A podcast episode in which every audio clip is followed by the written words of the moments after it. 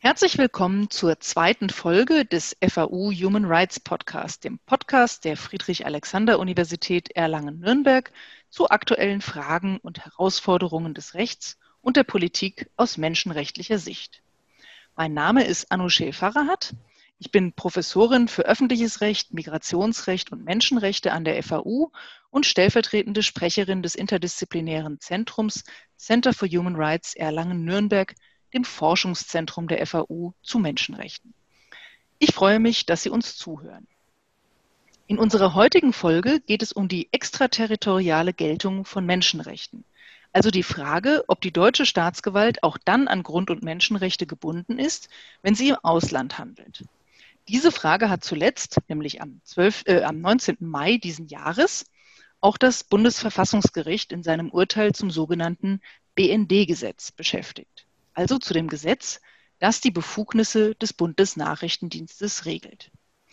Dieses Urteil ist in den Medien und auch in der Rechtswissenschaft intensiv diskutiert worden. Das Bundesverfassungsgericht hat darin das BND-Gesetz relativ überraschend für verfassungswidrig erklärt, weil es seiner Ansicht nach gegen das Post- und Telekommunikationsgeheimnis des Artikel 10 Grundgesetz verstößt. Da es konkret um Handlungen des BND im Ausland und gegenüber ausländischen Staatsangehörigen ging, musste das Bundesverfassungsgericht auch darüber entscheiden, ob das Grundgesetz in solchen Konstellationen überhaupt gilt. Und zur Überraschung vieler hat es entschieden, dass das der Fall ist. Über die Folgen dieses Urteils und worum es dabei eigentlich genau geht, möchte ich heute mit Professorin Nora Markert von der Universität Münster sprechen. Nora Markert ist Inhaberin des Lehrstuhls für öffentliches Recht und internationalen Menschenrechtsschutz an der Universität Münster und zugleich im Vorstand der Gesellschaft für Freiheitsrechte, einer NGO, die diesen Fall vor dem Bundesverfassungsgericht mitbetreut hat. Zu ihren Forschungsschwerpunkten gehören neben dem Verfassungsrecht auch das Völkerrecht, das Migrationsrecht und der internationale Menschenrechtsschutz. Liebe Nora, vielen Dank, dass du die Einladung zum Gespräch angenommen hast. Herzlich willkommen hier in unserem virtuellen Videoraum. Hi, ich freue mich auch. Ja, ähm, ich habe ja eingangs schon gesagt, dass das Bundesverfassungsgericht das BND-Gesetz für verfassungswidrig erklärt hat und die Handlungsmöglichkeiten des BND im Ausland damit ja auch eingeschränkt hat. Das Urteil ist ziemlich umfangreich und beschäftigt sich vor allem mit den Überwachungstechniken, die der Bundesnachrichtendienst konkret äh, einsetzt. Vielleicht kannst du uns erstmal und insbesondere natürlich auch unseren Zuhörern erstmal erklären, worum es eigentlich bei dem Urteil genau ging. Ja, also in dem Urteil geht es ja um die ähm, Vorschriften des BND-Gesetzes, die für den Bundesnachrichtendienst, also den BND, ähm, geschaffen worden sind im Nachgang zu den Enthüllungen von Edward Snowden. Ähm, da hat ja der NSA-Untersuchungsausschuss, der unter Nerds auch als NSAUer bekannt ist, herausgefunden, ähm, dass es, ähm, dass es da eine ziemlich, sag ich mal, differenzierte Praxis des BND gibt in der strategischen Telekommunikationsüberwachung im Ausland, ohne dass es dafür erkennbare Rechtsgrundlagen gibt. Und der BND hat zwar behauptet, man bräuchte keine Rechtsgrundlagen, man hat aber trotzdem welche geschaffen. Ähm, und die Praxis, um die es geht, ist ähm, die sogenannte strategische Ausland-Ausland-Telekommunikationsüberwachung. So, was heißt das? Äh, Telekommunikationsüberwachung ist erstmal, also TKÜ, ist erstmal, man guckt äh, durch die Telekommunikation per E-Mail oder per Telefon ähm, zum Beispiel durch und ähm, strategisch heißt ohne äh, konkreten Verdacht oder ohne konkrete Gefahr auch. Einfach mit Suchbegriffen macht man das. Die sogenannten Selektoren, das können einzelne Wörter sein, wie zum Beispiel Bombe oder sowas. Das können aber auch äh, E-Mail-Adressen sein oder ähm, Telefonnummern von einzelnen Personen, wo man dann eben alle äh, Kommunikation an diese Adresse findet. Und ähm, der BND macht das zum Beispiel, äh, indem er Satelliten anzapft im Weltraum oder auch indem er den großen Internetknotenpunkt in Frankfurt anzapft, den sogenannten D-Kicks. Ähm, der hat den größten Datendurchsatz von, ähm, von äh, also sozusagen von allen Knotenpunkten in der ganzen Welt.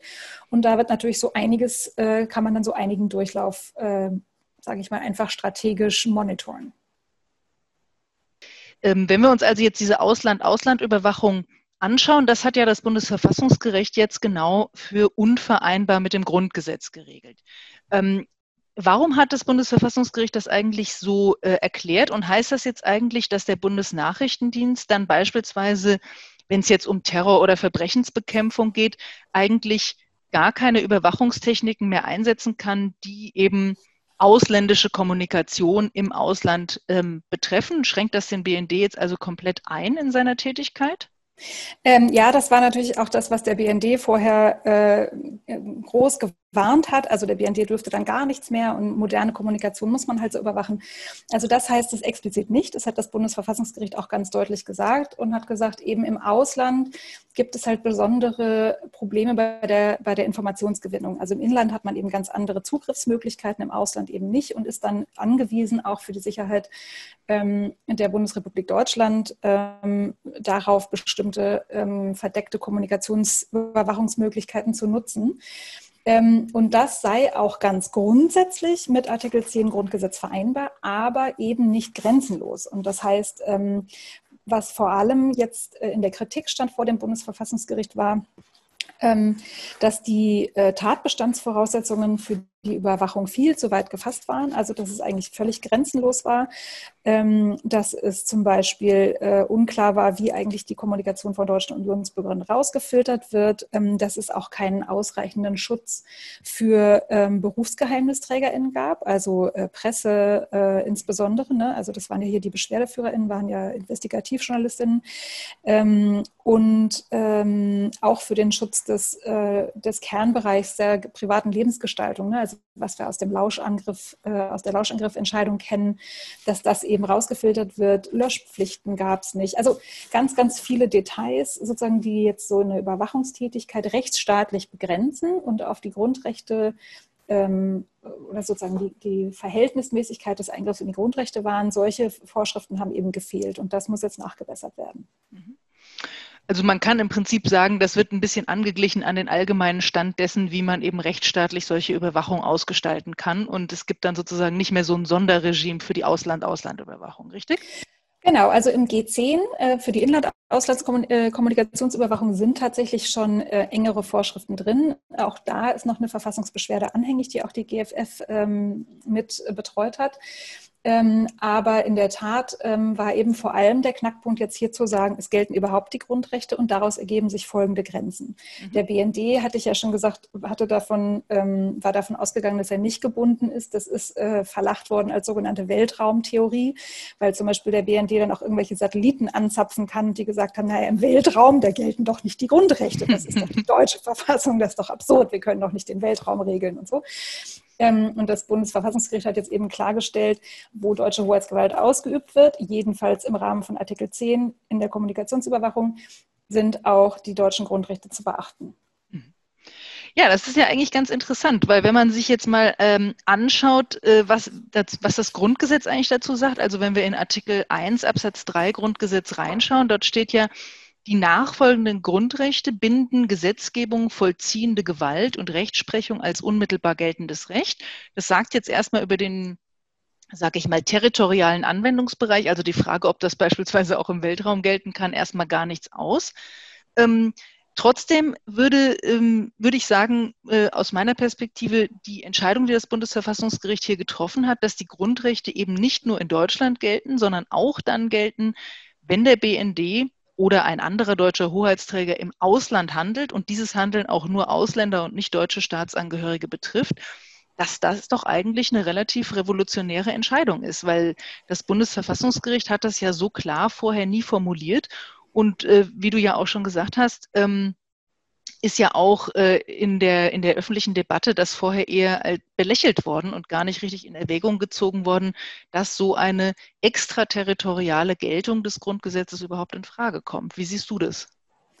Ähm, ja, ich bin, ich bin, glaube ich, unschlüssig, wie revolutionär das ist, weil eigentlich halte ich das ja für selbstverständlich. Aber es ist natürlich trotzdem äh, also das will ich jetzt gar nicht äh, in Abrede stellen, eine wirklich ganz grundlegende Präzedenzentscheidung, die wirklich in ihren, wo wir auch noch sehen werden, wie weit die Auswirkungen reichen werden. Ähm, in der Tat, du hast ja schon gesagt, Artikel 1 Absatz 3 Grundgesetz sagt jetzt erstmal gar nichts über die territoriale Begrenzung der Grundrechtsgeltung. Ähm, das sagt jetzt erstmal in die eine oder andere Richtung nichts. Ähm, es weist aber natürlich eher darauf hin, dass wenn man sagt, solang, sobald wir, sobald diese drei Gewalten tätig werden, und zwar egal wo, sind sie durch die Grundrechte gebunden. Das ist natürlich eigentlich schon genau die grundlegende Aussage, die das Grundgesetz nach dem Nationalsozialismus getroffen hat. Jegliche öffentliche Gewalt ist immer an die Grundrechte gebunden. Und da würde man ja erstmal auch sagen, egal wo, immer wenn es deutsche Hoheitsgewalt ausgeübt wird. Ähm, es gab dann noch so Einwände, die auch wiederum vom BND formuliert worden sind. Ähm, ja, also wenn das, wenn das, wenn jetzt deutsche Grundrechte auch im Ausland gelten, dann wäre das ja quasi Imperialismus. Wir würden dann irgendwie uns herausnehmen, ausländische Sachverhalte zu regeln. Äh, da muss man ganz ehrlich sagen, das ist totaler Quatsch. Also erstmal regeln wir natürlich ununterbrochen Aus, Auslandssachverhalte, wenn man allein schon mal ins Steuerrecht denkt. Ja? Ähm, das ist nicht immer sofort ein Übergriff in die fremde Rechtsordnung, jetzt im Sinne einer Intervention, einer verbotenen völkerrechtlichen oder so ähm, sondern äh, im Privatrecht oder im Strafrecht gibt es dafür das sogenannte internationale Privatrecht oder das internationale Strafrecht, das diese Rechtsordnung untereinander abstimmt und sagt, wenn die beide einen Sachverhalt regeln, welche Rechtsordnung hat dann Vorrang.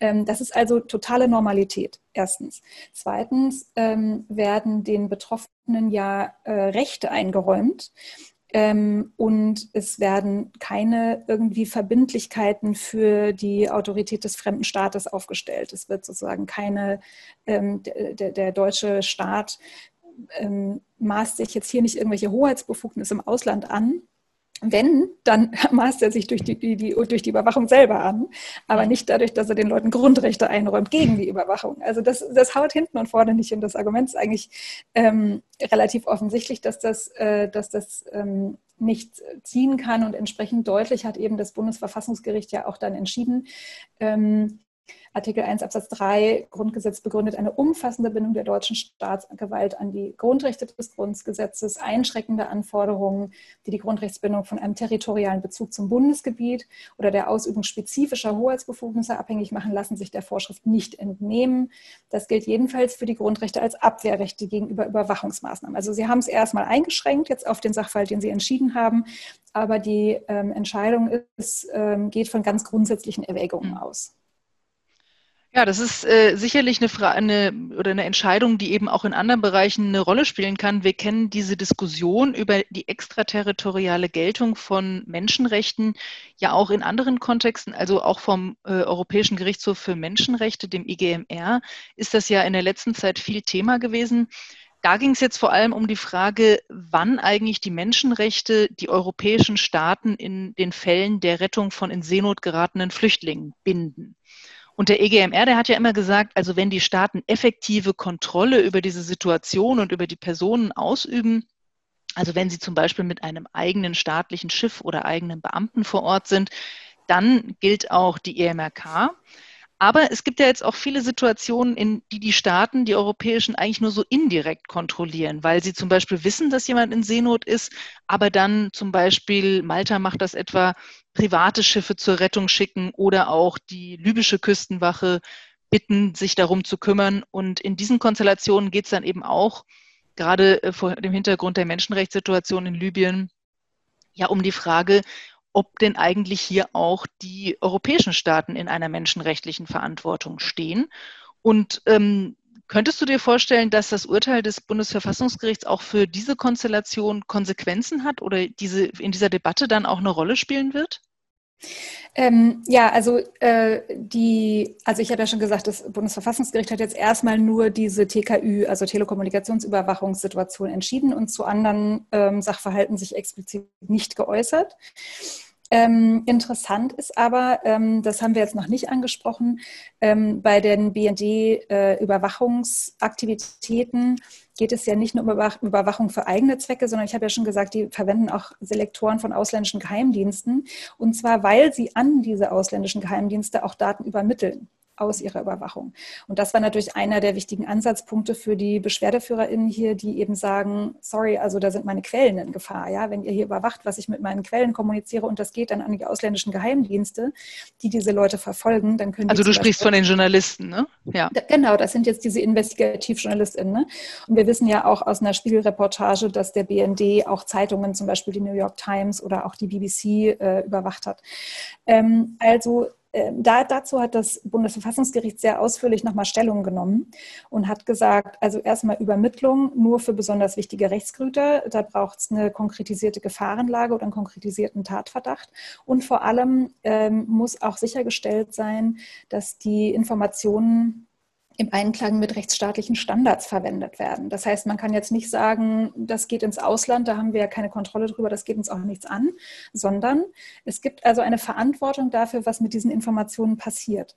Ähm, und die Standards dafür hat das Bundesverfassungsgericht aus seiner Rechtsprechung zu Auslieferungsfällen ähm, unter anderem herangezogen, wo sie eben gesagt haben, wenn wir Leute ins Ausland für Strafverfahren dort ausliefern, dann ähm, können wir das nur machen, wenn diese Strafverfahren grundlegende Standards erfüllen und zum Beispiel die Menschenwürde gewahrt ist und so weiter. Ähm, und das ist natürlich jetzt für diese Seenotrettungsfälle insofern interessant, als da ja ähm, für diese Contactless Control Situationen, wie Violetta Moreno-Lax es nennt, ähm, es vor allem darum geht, dass zum Beispiel Libyen Informationen erhält über ähm, Bewegungen auf See. Zum Beispiel von der italienischen Seenotrettungsleitstelle äh, oder auch von irgendwelchen Aufklärungsflugzeugen, die im Rahmen von der EU-Mission äh, EU-NAVFOR Med, äh, Sophia, jetzt Irini, ähm, da rumfliegen und sehen, da ist ein Schiff in Seenot. Wenn die jetzt diese Informationen nach den Grundsätzen von Eurosur, das ist ja dieses Informationsweitergabenetzwerk von Frontex, ähm, zum Beispiel an Drittstaaten weitergeben, dann würde man jetzt nach den bundesverfassungsgerichtlichen Standards sagen, wenn da Deutsche äh, daran beteiligt sind, müsste eigentlich das hier gelten, weil es geht um Informationsweitergabe ähm, und personenbezogene Daten im Zweifel auch, ähm, die hier weitergegeben werden an einen Drittstaat. Und wenn die nach Libyen gehen, wo wir wissen, dass schwerste Menschenrechtsverletzungen passieren, wenn die Leute zurückgeholt werden, ähm, dann wäre das äh, zum Beispiel so eine Weitergabe mit dem Grundgesetz nicht vereinbar. Mhm. Also das sind dann durchaus doch weitreichende Folgen, die so eine Entscheidung ja auch haben kann. Man kann sich ja auch andere Situationen vorstellen, wo deutsche äh, Hoheitsträger im Ausland handeln. Ähm, es gab ja solche Entscheidungen auch schon mhm. beispielsweise in Bezug auf Militäreinsätze im Ausland. Also da gab es ja 2009 eine Entscheidung äh, hinsichtlich des äh, Luftangriffs auf Kundus im Irak. Ähm, bei dem sehr viele das, ich, äh, Afghanistan, richtig, ja. Entschuldigung, äh, in, in Afghanistan, bei denen mhm. ziemlich viele Zivilisten auch ums Leben gekommen sind. Und da äh, ging es damals um die Frage, ob der deutsche äh, Bundeswehroberst Georg Klein eigentlich auch äh, für diese ähm, für diesen Einsatz eigentlich auch verantwortlich ist und ob das Grundgesetz eben auch in so einer Konstellation gelten kann.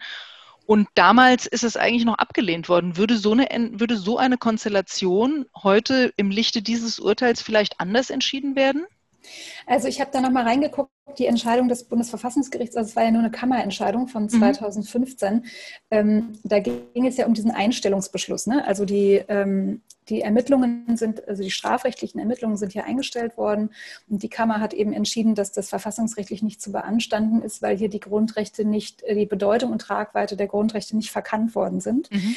Ähm, Im Grunde sehe ich da eigentlich schon angelegt, dass die Grundrechte hier überhaupt relevant sind. Ne? Also, weil da sind ja Opfer im Ausland betroffen gewesen von deutscher Ausübung von Hoheitsgewalt. Ähm, und die Kammer hätte natürlich auch sagen können, ähm, Entschuldigung, die gelten hier gar nicht. Es gibt hier überhaupt nichts grundrechtlich zu kontrollieren, ähm, hat aber gesagt, jedenfalls die Grundrechte wären hier nicht verkannt worden, sondern das Gericht habe, äh, die Generalbundesanwaltschaft habe, habe, sich damit ausreichend auseinandergesetzt und ähm, so sei es halt eben. Ähm, in der Tat aber müsste man sich natürlich fragen, ob jetzt die Entscheidung zum BND-Gesetz für solche Militäreinsätze der Bundeswehr bedeutet, dass die auch an die Grundrechte gebunden sind.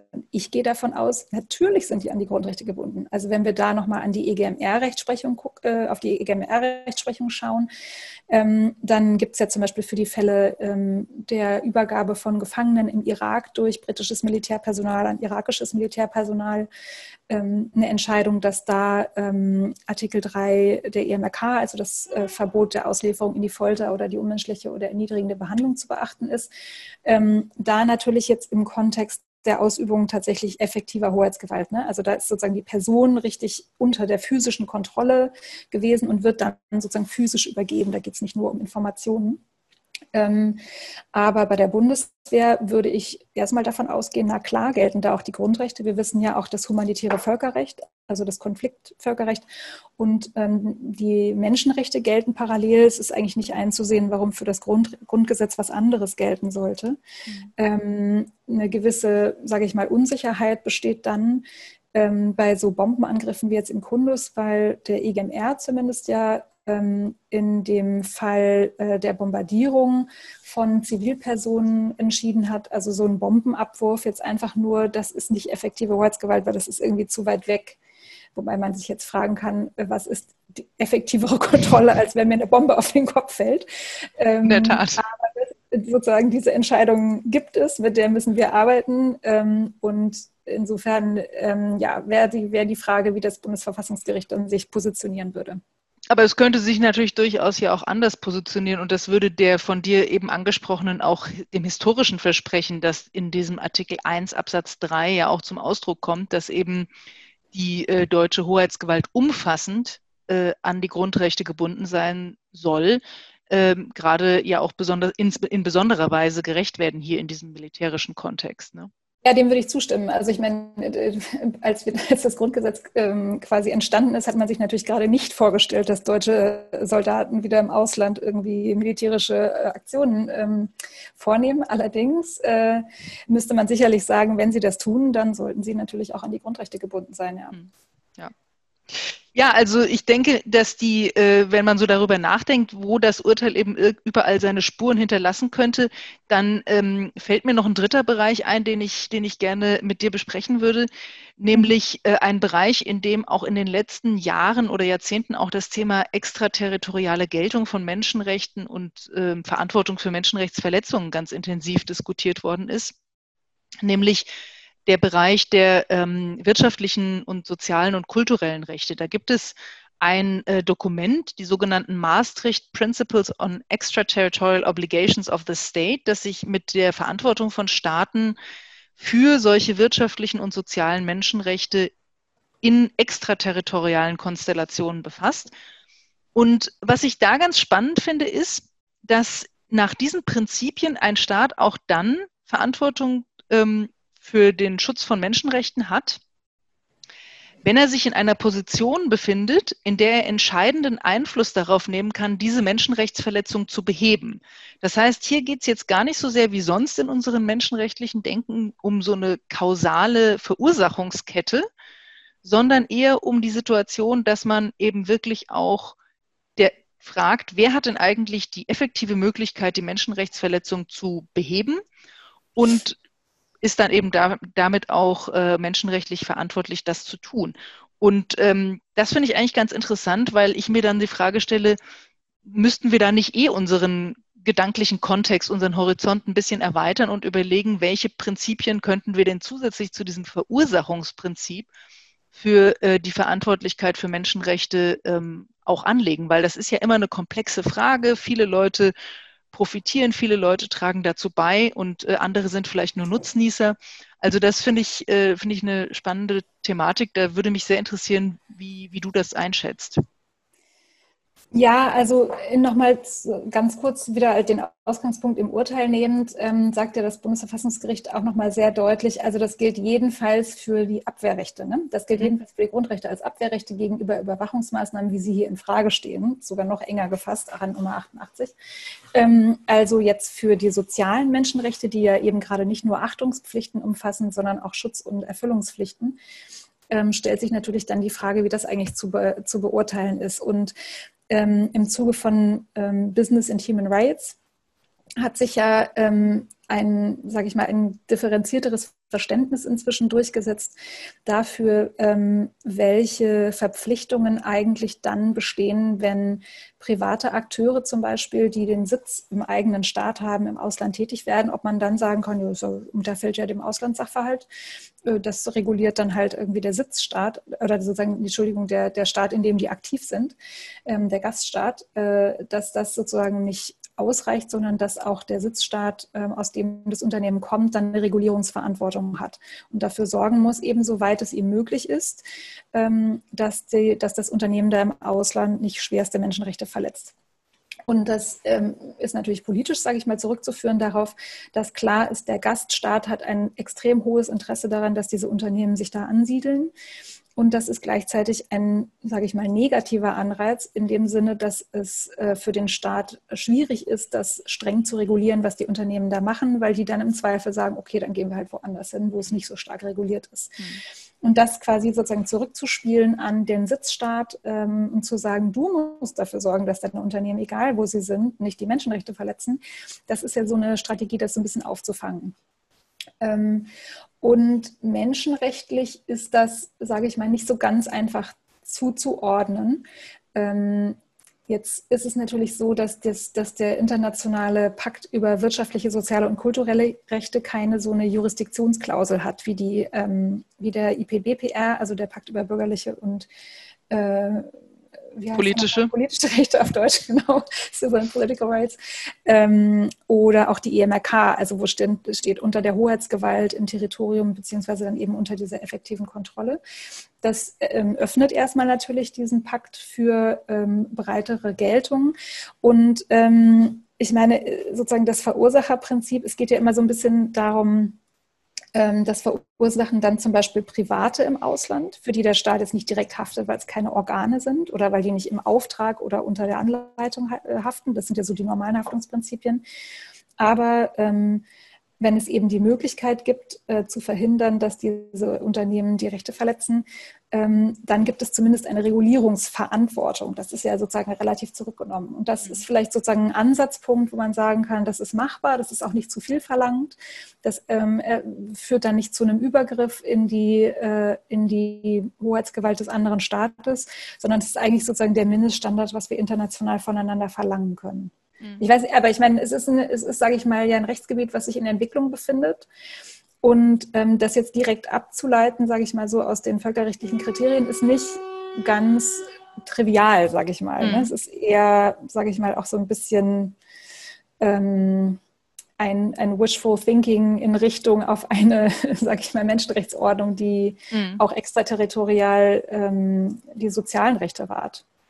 Ja, ich denke, das ist natürlich äh, insofern ja auch eine wichtige Thematik in diesem Zusammenhang, weil natürlich die ähm, sozusagen die, der Gewinn dieser ganzen dieser Arbeitsteilung, dieser internationalen mhm. Arbeitsteilung natürlich dann auch in den Staaten sich durchschlägt, die ähm, ihre Unternehmen eben vielleicht, die im Ausland handeln, vielleicht gerade nicht entsprechend reguliert haben und dann aber gerade davon profitieren, dass solche, sage ich mal, ausbeuterischen äh, Situationen, wie wir sie jetzt alle, sage ich mal, plastisch von den Textilfabriken in Bangladesch kennen oder so, mhm. eben auch dann ähm, davon eben auch Nutzen davon tragen. Und insofern ähm, Schas, du hast natürlich recht, ist es in einer gewissen Weise wishful thinking, aber ist es eben vielleicht auch der Versuch, sich konstruktiv zu überlegen, welche, sage ich mal, Prinzipien oder eben auch dogmatischen Figuren können wir denn eigentlich entwickeln, die diese Situation besser in den Griff kriegen und trotzdem eben nicht in die Souveränität eines anderen Staates in kritischer Weise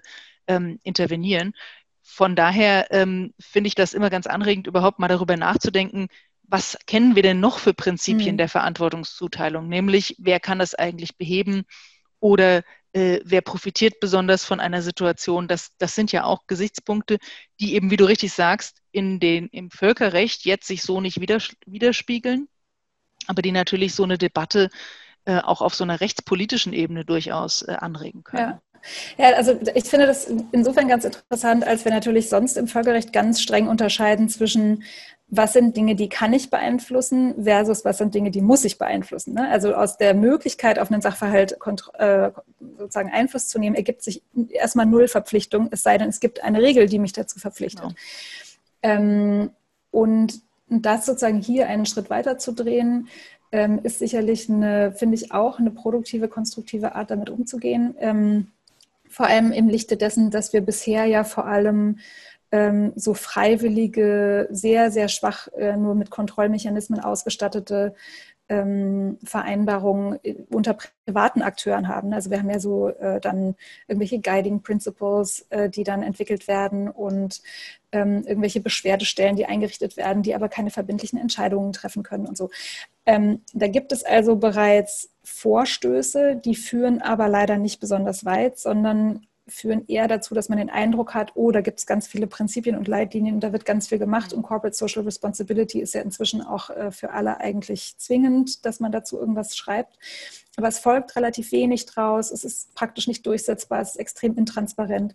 Und insofern ähm, ist die, die Überlegung, wie kann man jetzt eigentlich die Staaten wieder reinholen, äh, mit einer Regulierung, glaube ich, völlig richtig.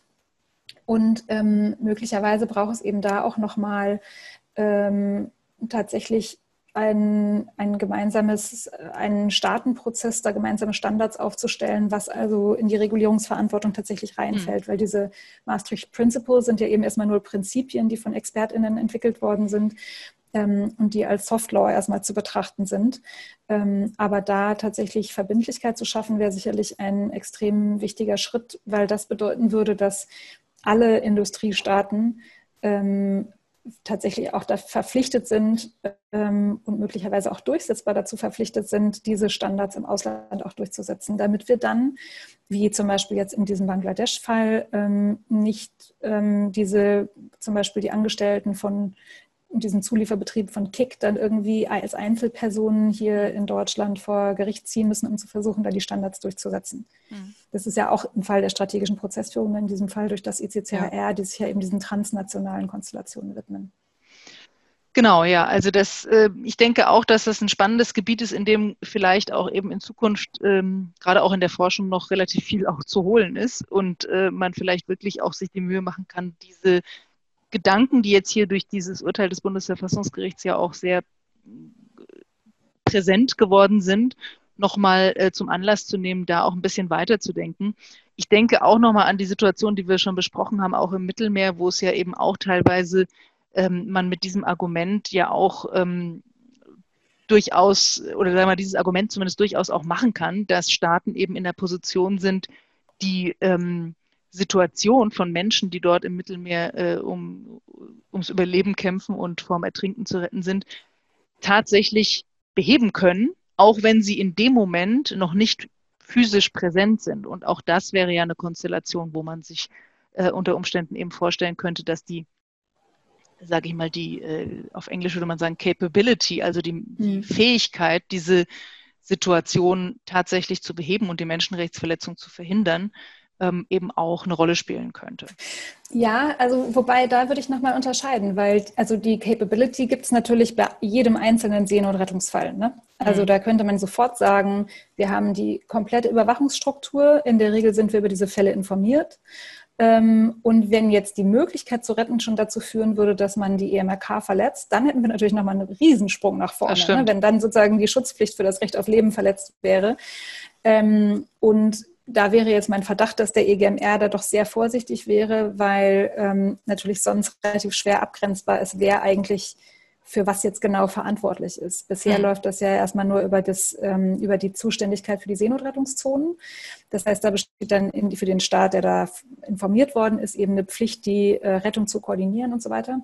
Ähm, aber in den Sachverhalt, über den wir jetzt zum Beispiel gesprochen haben, da ähm, zum Beispiel, dass das italienische Rettungszentrum dann die Libya ruft, ähm, da ist ja sogar noch mehr an staatlichem, äh, staatlicher Involvierung äh, erfolgt, nämlich dass das Rettungs, diese Rettungsleitstelle tatsächlich dann also den Sachverhalt erfasst hat im Rahmen ihrer internationalen Verantwortung, nachdem sie recht tätig geworden ist und Anweisungen gibt, die verbindlich sind für die äh, Schiffe, die da operieren und in dem Wissen, was in Libyen passiert, dann die Libyer dazu ruft. Ähm, insofern bin ich schon sehr gespannt auf die Entscheidung des EGMR im Fall SS gegen Italien, ähm, der sich ja genau einem solchen Sachverhalt widmet, auch wieder ein Fall der strategischen Prozessführung, hier betreut durch das Global Legal Action Network, GLAN ähm, wo also äh, private Seenotretter quasi von der libyschen Küstenwache abgehalten worden sind von der Rettung unter Gefährdung des Lebens der Personen, um die es da ging, und die dann eben zurück nach Libyen gebracht worden sind, wo sie dann misshandelt worden sind. Und das ist tatsächlich genau so ein Fall, wo eben Informationen weitergegeben worden sind und zusätzlich aber auch noch äh, verbindliche Anweisungen äh, ausgesprochen worden mhm. sind. Und da finde ich, spricht schon viel dafür, dass man sagen müsste, ähm, die Entscheidungen, die wir bisher haben zur Ausübung von Hoheitsgewalt durch verbindliche Entscheidungen aufgrund internationaler ähm, Verpflichtungen, die müssen eigentlich übertragen werden auf die Tätigkeit jedenfalls der Seenotrettungsleitstellen. Ja, absolut. Also ich bin, ich teile die Spannung auf dieses Urteil natürlich mit dir. Wir sind ja beide in diesem äh, Themenfeld äh, da äh, auch stark unterwegs. Ähm, also insofern bin ich wirklich gespannt, wie der EGMR entscheiden wird. Auf jeden Fall aber finde ich, äh, fand ich sehr anregend, mit dir jetzt nochmal diese äh, ganzen Prinzipien auch ähm, zu diskutieren und äh, auch über die Folgen dieses Urteils zu sprechen, die, glaube ich, wirklich, wie wir gesehen haben, Anlass geben, über gr ganz grundlegende Fragen der menschenrechtlichen Geltung, aber eben auch der Verteilung von Verantwortung und was ist dann eigentlich ein, sage ich mal, als gerecht empfundener Maßstab, um die Verantwortung eben wirklich auch zuzuschreiben und wo liegen da auch die Grenzen, darüber grundlegend nachzudenken. Das hat mir sehr viel Freude gemacht und ähm, ich hoffe unseren Zuhörerinnen und Zuhörern auch. Und äh, ich hoffe dir auch und äh, ich danke dir ganz herzlich. Ja, ganz vielen Dank von mir. Es hat sehr viel Spaß gemacht. Alles klar. Ciao. Tschüss.